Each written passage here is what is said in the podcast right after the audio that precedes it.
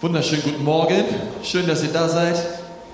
Ich glaube, wenn ich, äh, keine Ahnung, wenn ich kein Pastor wäre, ich würde mich auch eher in den, El in, den, in den späteren verirren. Ich immer denke, da kannst du ein bisschen länger schlafen. Aber 10 Uhr ist auch gut, okay? Und ähm, danke für die lieben Worte. Normalerweise sage ich dann immer, ich wünschte, meine Mutti würde das hören, weil die hat immer so schlechte Zeugnisköpfe von mir gelesen ihr Leben lang. Aber bei euch ist es ja der Fall, Mutti ist da und ähm, einfach schön euch zu sehen, ihr Lieben. Hey, wir haben äh, ich oder ich besser gesagt, ich habe echt das auf dem Herzen mit uns heute Morgen. Ich möchte gerne, dass wir zusammen uns mal den Epheserbrief anschauen. Ich bin total begeistert auch von eurer Gemeinde, was hier abgeht in, in eurer Kirche. Ich danke auch ähm, eurem Pastor. Ihr könnt Gott wirklich von Herzen danken für euren Pastor, für eure Leiterschaft. Ihr seid wirklich gesegnet und ähm, ihr könnt Gott preisen dafür, dass, dass ihr so tolle Leiter hier habt, die echt visionär sind, die vorangehen, die sagen, hey, wir wollen was bewegen in dieser Stadt. Irgendwer dankbar dafür heute Morgen? Gott ist treu, er ist gut. Ihr könnt euch wirklich glücklich schätzen. Und in den letzten Wochen so hat Gott wirklich zu mir gesprochen durch den Epheserbrief. Ich möchte heute gerne mit uns ein bisschen über diesen Brief reden und wir werden uns den ersten Vers anschauen in Epheser 1. Weiter werden wir nicht kommen. Den Rest müsst ihr leider zu Hause nacharbeiten, selber euch durchlesen. Epheser 1, Vers 1. Ich gebe mal dieser Predigt so den diesen Titel, was glaubst du, wer du bist? Schau mal deinem Nachbarn und sag, was glaubst du, wer du bist? Schau mal an, schau mal an. Tief in die Augen. Was glaubst du, wer du bist? Wollen wir was essen gehen danach zusammen? Ähm, was glaubst du, wer du bist? Nun, ich bin in Berlin aufgewachsen in der Gesamtschule.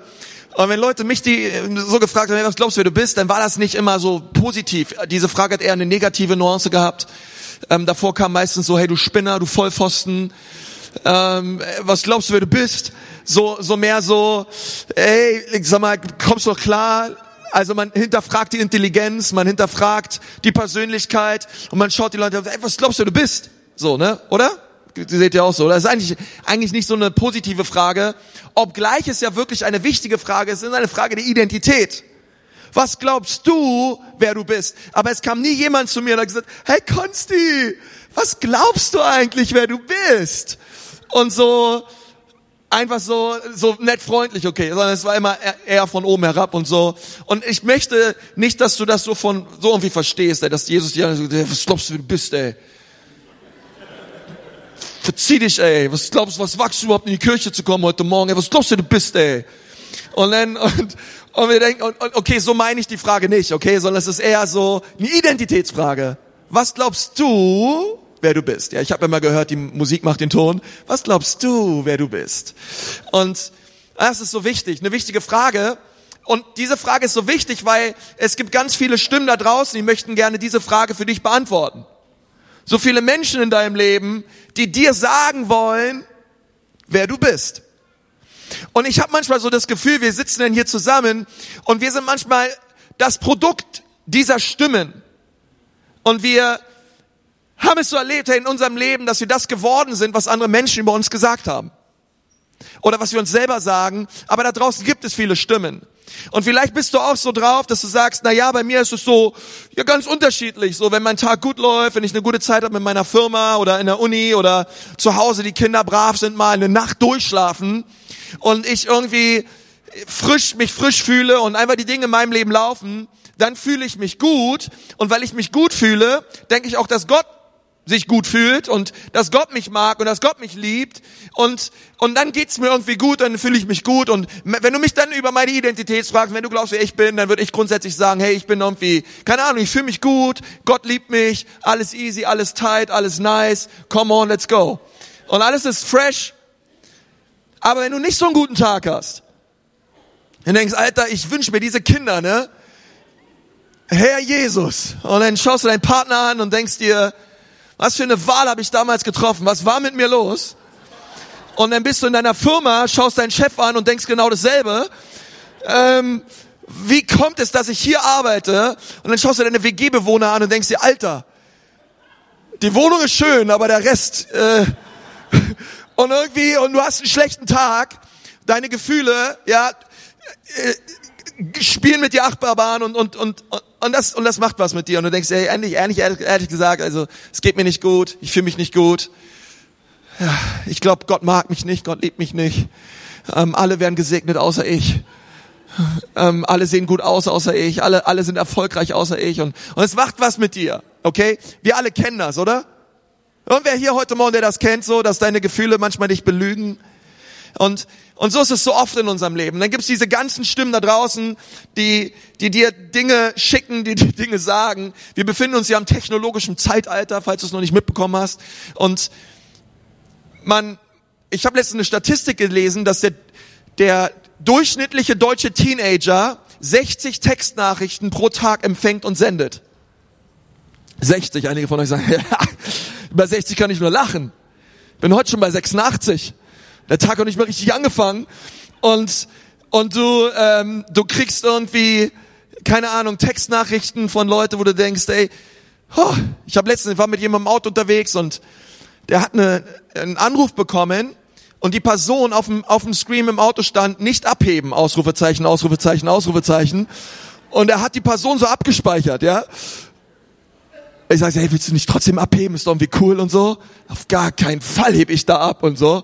Und vielleicht hast du auch so dein Notiz, dein Adressbuch ist voll solcher Kontakte oder du kriegst E-Mails, Nachrichten, wo du so denkst, ey, die machen was mit mir.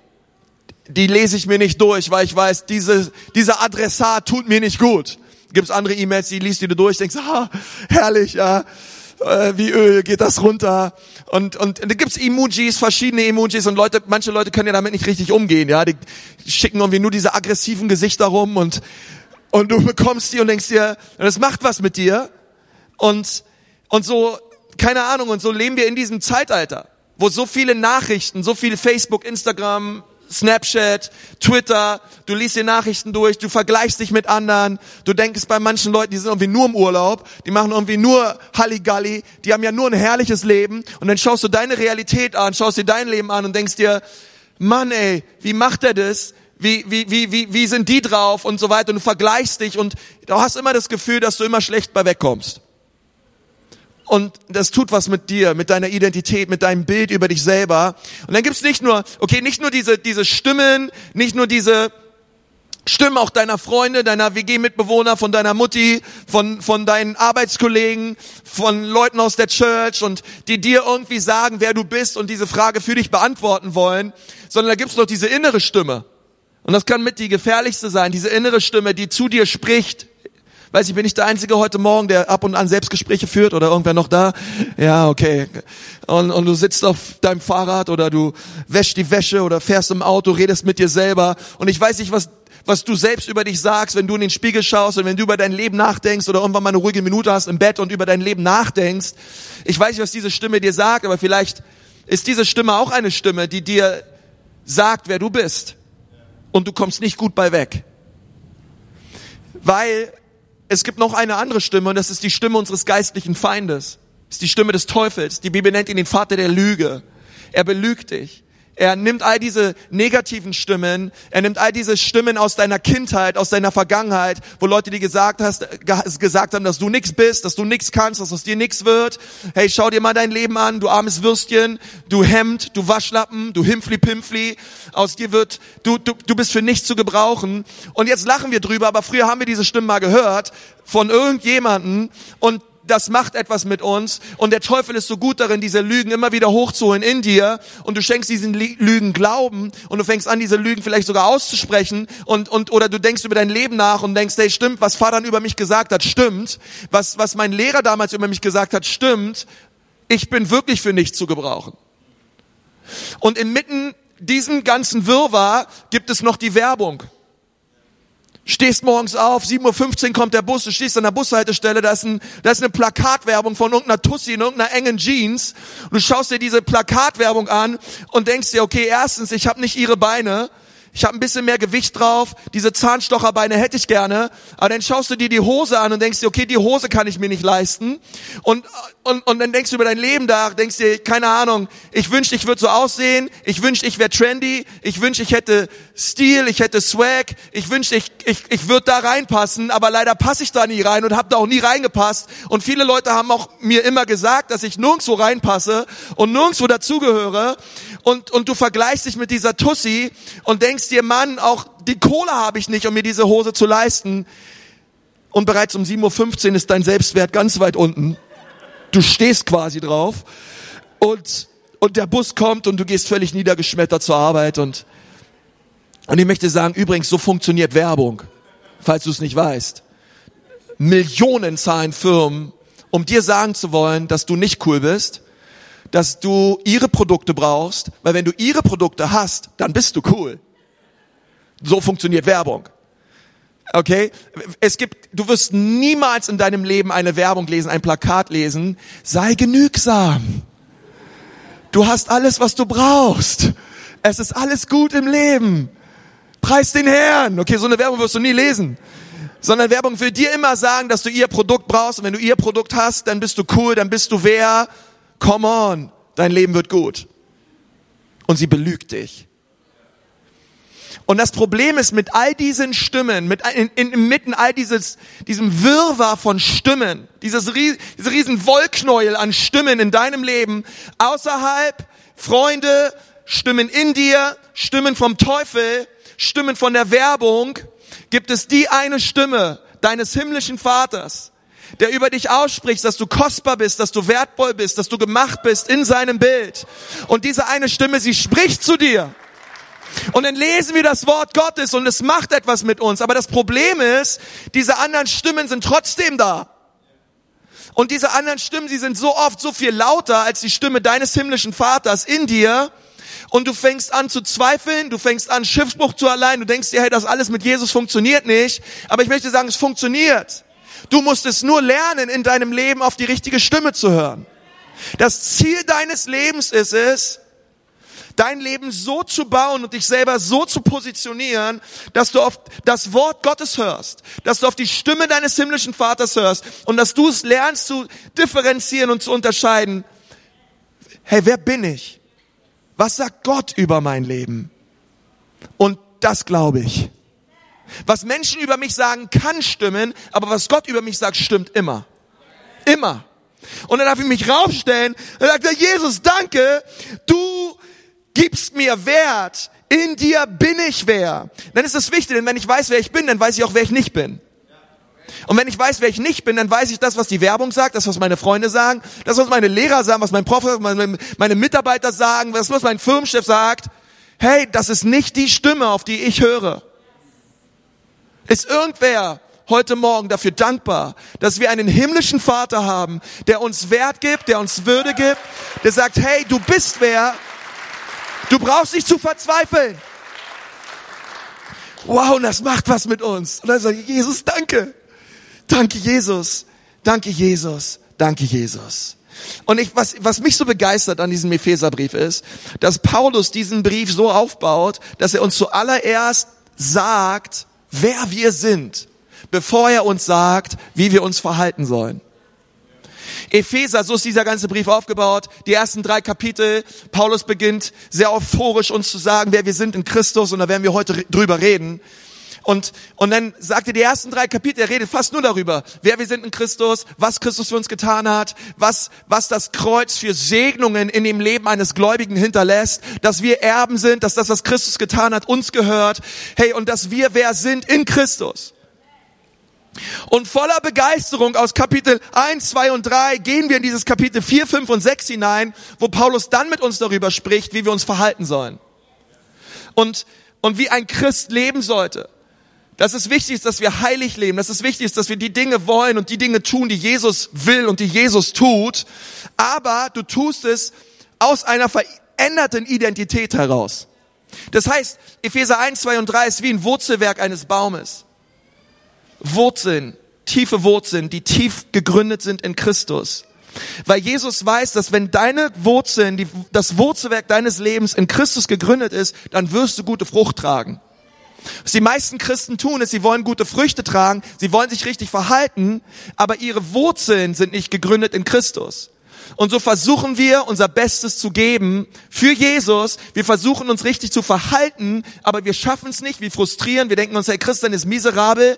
Irgendwo ist da dieser Jesus und ich will ihm gefallen, aber ich fall immer wieder hin. Ich schaffe es nicht. Ich schaffe es nicht. Ich schaffe es nicht. Und sie haben, versteht, sie haben, sie haben nie, sie, sie haben das nie gehört, dass es zuerst darum geht, wer sie sind bevor es darum geht, wie sie sich verhalten sollten und was sie tun sollten. Das heißt, um diese Frage zu beantworten, wer du bist, fang nicht bei deinem Verhalten an. Okay, die Frage des Epheserbriefs ist nicht, wie soll ich mich richtig verhalten? Sondern zuerst beginnt Paulus damit und sagt, hey, wer bist du? Denn wenn du weißt, wer du bist, dann weißt du, wie du dich verhalten sollst. Und du tust aus einer ganz anderen Motivation heraus. Du, du lebst auf einmal aus einer ganz anderen Freude heraus. Und, und ich glaube, es ist einfach wichtig für uns zu hören, heute Morgen, hey, wer sind wir, damit wir so leben können, wie Jesus es möchte. Ich möchte mal anfangen zu lesen aus Epheser 1, Vers 1. Wenn du deine Bibel dabei hast, kannst du die rausholen. Wir bleiben bei diesem ersten Vers. Paulus, Apostel Jesu Christi, durch den Willen Gottes, an die Heiligen und Gläubigen in Christus Jesus, die in Ephesus sind. Und dann Vers 2, Gnade sei mit euch und Friede von Gott, unserem Vater und den Herrn Jesus Christus. Nun, wir, wir fangen mal gemeinsam an und, und, und, und, und ziehen uns das mal rein, was Paulus hier tut. Er beginnt diesen Brief mit einem wichtigen Namen, Paulus. Paulus hat diesen Brief geschrieben, er ist Autor. Er fängt sofort an und sagt, hey übrigens, hey Paulus, Apostel Jesu Christi. Und als ich diesen Brief gelesen habe, und ich habe ihn schon oft gelesen, aber besonders in diesen letzten Wochen, dieses Wort Paulus, das Wort allein, das erste Wort in Epheser 1, Vers 1, womit Paulus diesen Brief beginnt, dieses erste Wort bereits ist für mich das komplette Evangelium. Paulus. Mehr brauchst du gar nicht. Paulus. Er ist nicht mehr Saulus, er ist Paulus. Er ist völlig verändert worden, er ist Paulus. Paulus, Apostel Jesu Christi, nach dem Willen Gottes. Immer gut, im Willen des Herrn zu sein. Und er wusste, wer er war. Er war Paulus. Und das ist das allererste, worüber ich mit euch reden möchte, dass Jesus die Kraft hat, deinen Namen und dein Schicksal für immer zu verändern. Das allererste, was ich sehe aus diesem Epheserbrief, direkt beim ersten Namen, Paulus. Denn Paulus hat es erlebt. Paulus hat erlebt, wie Gott seinen Namen verändert hat und wie Gott sein Schicksal verändert hat. Der Mann, der versucht hat, in der damaligen Zeit die Ausbreitung des Evangeliums aufzuhalten, es war Saulus. Saulus bedeutet übersetzt Tod. Es bedeutet übersetzt der Todesbringer. Und er hat Tod gebracht. Er hat versucht, es, die Ausbreitung des Evangeliums aufzuhalten. Er, er, er hat Frauen, Männer, Kinder ins Gefängnis werfen lassen, damit sich diese ganze Jesus-Story und dieser ganze Jesus-Kram in seiner Sicht, damit das unbedingt aufhört. Diese, diese, diese Spinner, die müssen wir wegsperren. Und er hat alles dran gesetzt. Er war beteiligt an, an Steinigungen. Und, und seine Vision war es, dass Leute weggesperrt werden, die mit Jesus unterwegs sind. Und dann war Paulus selber unterwegs, auf dem Weg nach Damaskus in Syrien. Er hat eine Begegnung mit dem lebendigen Gott. Diese Jesus, der, der tausendmal heller schien als jede Sonne, jeder Stern ist ihm begegnet. Es war so massiv, es war so hell. Er hatte diese Begegnung mit Jesus. Und durch diese Begegnung hat sich sein Leben für immer verändert. Eine Begegnung mit Jesus verändert dein ganzes Leben. Wow, und dieser Paulus hat Jesus erlebt. Jesus hat sein Inneres verändert. Er hat ihm einen neuen Namen gegeben. Er hat gesagt, hey, du bist nicht länger derjenige, der die Ausbreitung des Evangeliums aufhält, sondern ab heute bist du jemand, der das Evangelium ausbreitet auf der ganzen Welt. Du bist nicht wie jemand, der Christen ins Gefängnis wirft, sondern du selbst wirst ins Gefängnis geworfen und dort wirst du Briefe schreiben und diese Briefe werden die ganze Welt verändern. Du bist nicht mehr jemand, der andere verfolgt, sondern du bist jemand, der Leben bringt in das Leben von Menschen. Und, und Gott hat seine ganze Berufung, sein ganzes Schicksal, alles verändert. Und warum ich dir das sage, ist, mein Herz ist es, dass niemand in diesem Saal hier ist, der heute hier rausgeht und über sein eigenes Leben so denkt und sagt, ich weiß nicht, ob ich mich jemals verändern kann. Ich weiß nicht, ob, ob sich das jemals ändert in meinem Leben. Ich weiß, ich weiß leider zu oft, wer ich bin und ich komme nicht gut bei weg und ich frage mich, ob sich das jemals ändern kann. Und ich bin hier, um dir zu sagen, es ist möglich. Jesus kann und will dich verändern. Lass es nicht zu, dass diese Lügen sich in deiner Seele verankern und du denkst, du kannst dich niemals ändern. Du kannst dich niemals ändern, aber Jesus kann dich ändern. Jesus ist in der Lage, dich zu befreien, dich herauszuholen aus deinem Gefängnis und in eine unglaubliche Freiheit hineinzuführen. Er ist in der Lage, deinen Namen zu ändern, dein Schicksal zu ändern, deine Berufung zu ändern. Hey, wir glauben an Jesus, dem Gott, dem alles möglich ist. Und dieser Jesus, er ist hier. Du kannst ihn hier erleben. Und er ist in der Lage, dich zu verändern. Nun, das Zweite, was mich begeistert an diesem Brief ist, so dieser Punkt, deine Umstände halten Gott nicht davon ab, dich zu gebrauchen. Ich so diesen ersten Vers lese und mir das so vor Augen halte, dass Paulus in einem Gefängnis sitzt, dass er, als er diese Feder in der Hand hielt, um diesen Brief zu schreiben, wahrscheinlich in eine, eine Kette um seine Hand war eine Kette um seine andere Hand war, eine Kette um seine Füße waren, es nass war, es dunkel war, wahrscheinlich war eine kleine Kerze daneben und er einsam war und es wirklich dazu geführt hat, dass viele Leute ihn verletzt haben, ihn geschlagen haben, ihn brutal misshandelt haben, damit er dort ist, wo er ist. Aber er hat es nicht zugelassen, dass er von all diesen schrecklichen Umständen aufgehalten wird. Er hat es nicht zugelassen, sondern hat gesagt, Jesus, hier in diesem Knast, mit diesen Ketten, in dieser Dunkelheit, in dieser Einsamkeit, in dieser, äh, es ist nass, es ist eklig, aber Jesus, ich glaube, du wirst mich und du kannst mich gebrauchen. Und er setzt sich hin und er trifft eine innere Entscheidung. Diese Umstände werden nicht dazu führen, dass das Evangelium einfach nur hier bleibt, sondern es wird sich ausbreiten. Und er, es war eine Entscheidung, die hat er getroffen, sich hinzusetzen und diesen Brief zu schreiben.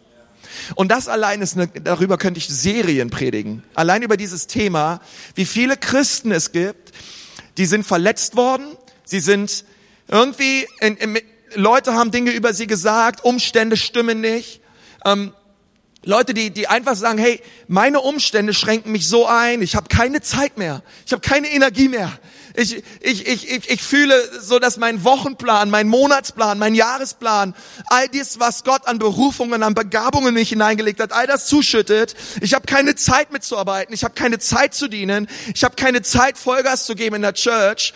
Und sie ziehen sich wie zurück und sie lassen es zu, dass ihre Umstände in ihrem Leben sie davon abhalten, dass Gott powervoll durch sie wirkt. Und ich möchte dir sagen, das soll nicht der Fall sein in deinem Leben sondern du darfst heute Morgen eine Entscheidung treffen und sagen, Gott, meine Umstände sind nicht rosig. Sie sind nicht toll. Und ja, ich bin vielleicht verletzt oder ja, ich, ich habe Dinge erlebt, die, die schlimm waren oder ja, ich, ich habe momentan eine, eine schwierige Situation in meinem Leben. Aber Jesus, ich bin auf diesem Planeten, um dir und Menschen zu dienen. Und ich glaube, dass du mich gebrauchen wirst. Und das finde ich powerful. Deine Umstände Deine Umstände halten Gott auch nicht davon ab. Gott kann, Gott kann durch dich die Welt verändern. Er will es tun und ich will dich daran erinnern. Er ist so viel größer als deine Umstände und ihn kann nichts abhalten. Er ist ein guter Gott. Es begeistert mich über Gott, dass er wisst ihr, wir können ja manchmal so meinen, hey, wir sind irgendwie mit Jesus unterwegs und wir machen so unsere Pläne, wir haben so unsere Berufung. Damit unsere Pläne und unsere Berufung geschehen kann, kommt ein bisschen Jesus und ein bisschen Salbung, ein bisschen Gott oben rauf, damit das passieren kann in meinem Leben, was Gott gerne, was, was ich gerne möchte, aber damit das passiert, brauche ich ein bisschen Gott. Dann können wir echt so glauben, na ja, ich habe so meine Geschichte, meine Berufung und jetzt brauche ich Gott, damit das Ding ausgelebt wird. Und Paulus sagt, hey, ich bin Apostel Jesu Christi nach dem Willen des Herrn. Das bedeutet, Gott hat eine Geschichte, Gott hat einen Plan auf dieser Erde und er lädt dich ein, Teil seines Plans zu werden. Du hast nicht deinen Plan und du lädst Gott ein, Teil deines Plans zu werden, sondern Gott hat etwas vor mit Bremen. Gott hat etwas vor mit Deutschland. Gott hat etwas vor mit dieser Welt. Und was er will, wird geschehen. Und er lädt dich ein, Teil seines Plans zu werden. Überrede nicht Gott, Teil deines Plans zu werden. Das ist Gott viel zu klein. Gott schaut dich an und denkt, hey, come on. Ich habe ich, ich hab viel mehr vor komm, sei du ein Apostel nach meinem Willen, nach dem, was ich vorhab. Und er lädt uns ein. Und er weiß, es gibt Menschen, die sagen, hey Gott, ich mache es. Ich lasse nicht zu, dass meine Umstände mich davon abhalten. Und der dritte Punkt, und, und damit möchte ich gerne abschließen, aber ich glaube, es ist der wichtigste Punkt. Gott verändert uns immer, immer von innen nach außen. Was Religion tut, Religion verändert uns von außen, versucht sie irgendwie nach innen zu kommen, ans Herz. Aber bei Gott ist andersrum. Gott verändert uns von innen nach außen. Bevor Gott mit uns darüber spricht, wie wir uns verhalten sollen, redet er erstmal mit uns darüber, wer wir sind. Und das ist das Gegenteil von Religion. Religion sagt dir, was du tun sollst, damit aus dir jemand wird. Damit du wer bist. Damit du was hast. Damit du Ansehen hast. Damit Gott wohlgefällig mit dir ist. Verhalt dich gefälligst so und so. Und Gott sagt nein. Vers 1. Paulus, Apostel Jesu Christi, durch den Willen Gottes, an die Heiligen und Gläubigen in Christus Jesus, die in Ephesus sind. Es begeistert mich, dass Paulus sagt, ihr seid Heilige, ihr seid Gläubige und ihr seid in Christus. Er spricht direkt im ersten Vers eine Bombe nach der anderen. Hey, pff, ihr seid heilig, ihr seid gläubig, ihr seid in Christus. Haben die Leute in Ephesus gesündigt? Haben die Leute in Ephesus falsche Dinge getan? Paulus, wie kannst du sie Heilige nennen? Nein, sie sind Heilige, sie sind Gläubige, sie sind in Christus. Auch wenn sie Dinge falsch machen, aber das ist erstmal ihre Identität. Und dann müssen sie müssen erstmal wissen, wer sie sind, weil Paulus schreibt das, denn anscheinend hat die Gemeinde vergessen, wer sie ist. Anscheinend waren viele Leute in, in Ephesus, die haben vergessen, wer sie sind. Die haben auf andere Stimmen gehört in ihrem Leben und diese anderen Stimmen, die sind lauter geworden als das Wort Gottes. Und ich habe so das Gefühl, es ist heutzutage, es hat sich nichts geändert. Und Paulus erinnert uns und sagt uns, ihr seid heilig. Ihr seid Gläubige in Christus Jesus. Bitte vergesst nicht, wer ihr seid. Vergesst nicht, wer ihr seid. Denn wenn ihr wisst, wer ihr seid, dann wisst ihr, wie ihr zu leben habt. Und er, und er spricht so viele Wahrheiten aus über ihrem Leben. Und ich denke mir so, Hammer, Jesus, du bist so ein guter Gott. Du, du, du weißt, was ich brauche. Du weißt, du weißt, wer ich bin und du sprichst es mir zu und ich nehme es mit offenen Herzen an. Ich bin ein Heiliger. Und wenn er sagt, dass wir Heilige sind, dann sagt er es nicht mit Vorbehalt, dann sagt er es nicht nur dann, wenn wir einen guten Tag haben, sondern er spricht es einfach uns zu. Du bist es, Punkt. Wir sind nicht Sünder, die errettet worden sind durch Gnade. Also dieser Brief lautet nicht Apost Paulus, Apostel Jesu Christi durch den Willen des Herrn an die Sünder, errettet durch Gnade, die in Ephesus sind. Obgleich sie gesündigt haben, hatten sie trotzdem die Identität eines Heiligen. Und das, das finde ich für mich so wichtig. Ich, ich muss wissen, wer ich bin und, und, und das, und das finde ich ja so stark, denn die Aussage dieses Briefes ist ja nicht, hey, leb wie du willst. Jetzt bist du ein Heiliger, leb wie du willst. Und die Aussage dieses Briefes ist, ist, hey, wenn du weißt, wer du bist, dann weißt du, wie du dich zu verhalten hast. Also wenn ich weiß, wer ich bin, das Resultat ist mehr Heiligung. Die, das Resultat ist, ey, ich möchte mehr leben, wie Jesus gelebt hat. Es ist das, was meine Identität in mir bewirkt. Ich weiß, wer ich bin und ich weiß, wer ich bin. Aber die meisten denken, okay, ich muss mich ändern, also muss ich mein Verhalten ändern. Und das ist ein, ein, das ist eine Herangehensweise, die nicht funktioniert. Denn das ist Religion. Wenn du dich verändern möchtest, fang nicht bei deinem Verhalten an. Fang, fang damit an, dass du Gott suchst. Und dass du das, was er über dein Leben aussagt, als Wahrheit für dein Leben annimmst. Und das ist powerful. Das ist powerful. Nun, wie, wie erlebe ich das? Zehnmal allein in den ersten zehn Versen lesen wir, dass wir in Christus sind. Paulus sagt, du bist in ihm gesegnet mit jedem Segen des Himmels. Du bist in ihm auserwählt vor Grundlegung der Welt. Du bist in ihm heilig und tadellos. Du bist in ihm geliebt. Du bist in ihm bestimmt zur Sohnschaft. Du bist in ihm angenommen und angenehm. Vers 6 ist für so viele Leute so wichtig. Du bist in ihm angenehm. Er, er liebt dich nicht nur, er mag dich auch. Du bist angenehm vor ihm. Du bist in ihm erlöst durch sein Blut. Du bist in ihm frei von Schuld. Du bist in ihm Kenner seines Willens. Du bist in ihm ein ewiger Erbe. Das ist so wichtig. Wisst ihr, diese Flasche ähm, ist, kann für uns so ein Bild dafür dafür sein, wer wir sind in Christus. Denn in dieser Flasche ist Wasser. Und was immer ich mit dieser Flasche tue, tue ich mit dem Wasser. Ich die Flasche rüberschmeiße, schmeiße ich das Wasser rüber. Wenn ich die Flasche da lang schmeiße, schmeiße ich das Wasser darüber. Wenn ich die Flasche fallen lasse, hey, lasse ich das Wasser fallen. Ich habe das Wasser nicht direkt in der Hand, meine Hand ist nicht nass. Ich habe die Flasche in der Hand, aber was immer ich mit der Flasche tue, tue ich mit dem Wasser. Und Paulus erinnert die, die, die, die Leute in Ephesus, sagt ihnen, hey, ihr seid in Christus. Was immer sie Christus angetan haben, haben sie dir angetan. Ich bin in Christus. Und er sagt, Konzi, du bist doch nicht in Christus, du bist in der FCB, du stehst doch hier vorne auf der Bühne, du bist doch nicht in Christus. Ja, das stimmt, mein Körper ist hier. Aber mein Geist, meine, mein, mein Herz, mein, mein geistliches Leben, es ist unzertrennbar verwurzelt und verwoben mit Jesus Christus.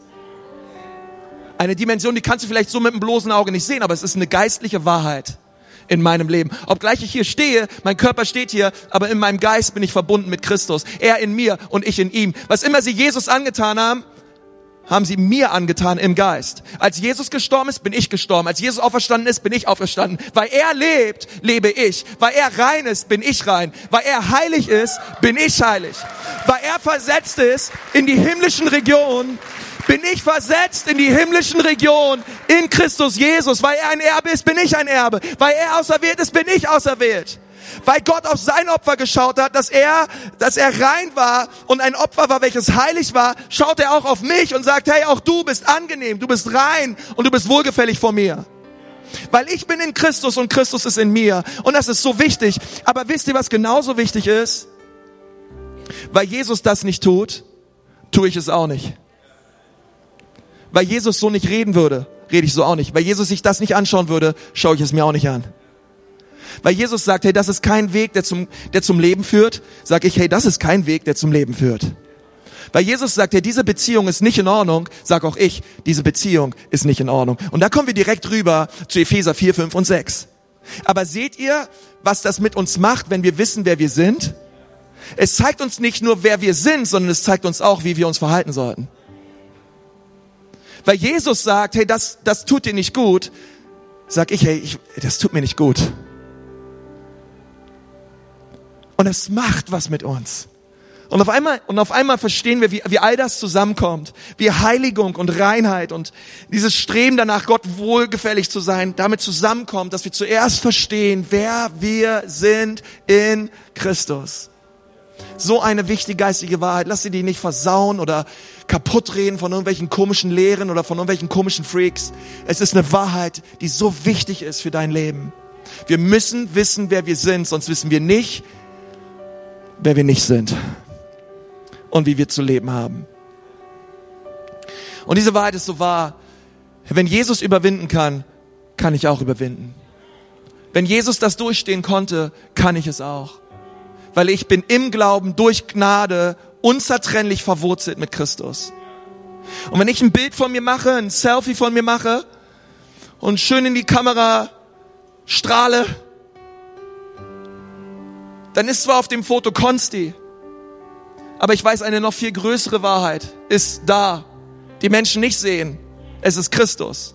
Wenn Menschen dich sehen, wenn Menschen dich erleben, sollen sie Jesus erleben. Erleben sie Christus. Es ist nicht länger ein Selfie, es ist ein Christi wo ich sage, ey, Christus in mir, die Hoffnung der Herrlichkeit.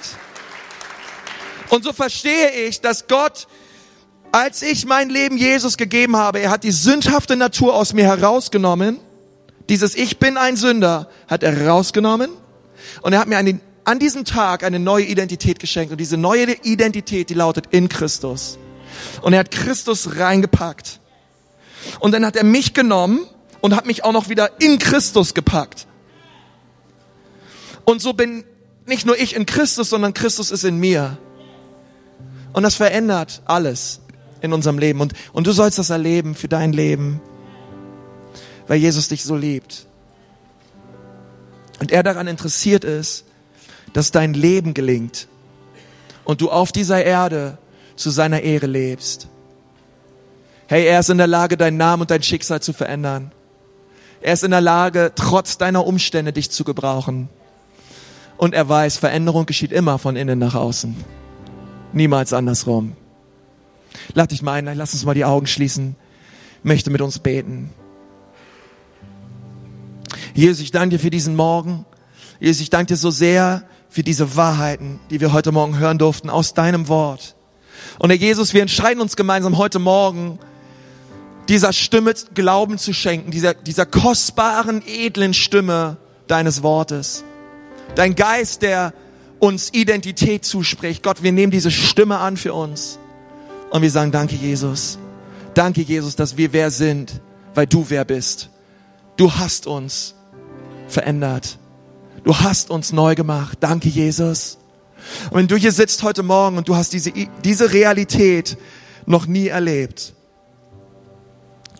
du, du, du sitzt hier und du würdest sagen, ehrlich gesagt, Konsti, ich, ich, ich, ich habe so viel Schuld und ich habe echt Sünde in meinem Leben. Ich fühle mich auch eher wie ein Sünder. Du wurdest vielleicht eingeladen, bist zum ersten Mal hier, du kommst schon öfter her, aber hast so noch nie gesagt, Jesus, bitte komm in mein Leben. Jesus, bitte wasch mich rein. Jesus, bitte verändere du mein Herz. Aber heute Morgen hast du dieses Gebet auf deinem Herzen. Du spürst in deinem Herzen, dass eine andere Wahrheit wahr ist über dein Leben, als das, was du immer glaubtest. Und auf einmal merkst du, dass es einen Gott gibt, der dich liebt. Und der hier ist, um dich zu erretten. Es ist ein Tag des Heils. Es soll ein Tag der Veränderung werden in deinem Leben.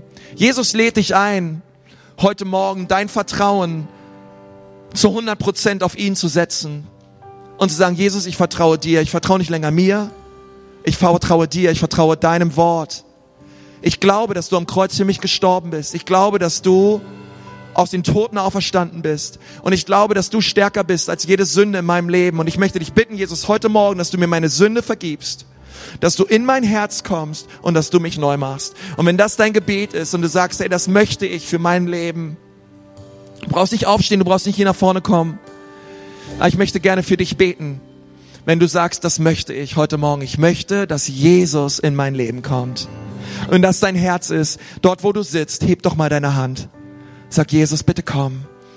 Danke, deine Hand sehe ich, deine sehe ich auch, deine sehe ich auch. Es sind noch mehr Leute, deine sehe ich, deine auch. Jesus, komm in mein Leben und mach nicht neu. Mehr Leute da, die sagen, Jesus, komm in mein Leben.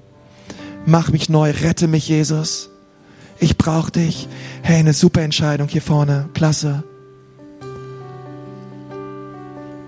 Danke, so viele Hände, Herr Jesus. Ich danke dir für all die Menschen, die sich melden. Ich bitte dich, Jesus, dass du sie berührst. Ich bitte dich, Vater, dass das ein Tag der Veränderung wird in ihrem Leben. Herr, dass sie aus diesem Gottesdienst rausgehen und eine völlig neue Realität wahr wird in ihrem Leben. Gott, dass du sie verändert hast, dass du sie reingewaschen hast, Herr. Ich bete so, dass sie dein Kreuz sehen und dass sie umkehren, Vater, von ihren Wegen, dass sie umkehren von ihrer Schuld, von ihrer Sünde und dass sie dein Kreuz umarmen, dass sie dich sehen, Jesus. Oh, du bist so gut zu ihnen, Herr. Und ich möchte dich bitten, Gott, dass du eingreifst und dass du neues Leben schaffst in ihnen.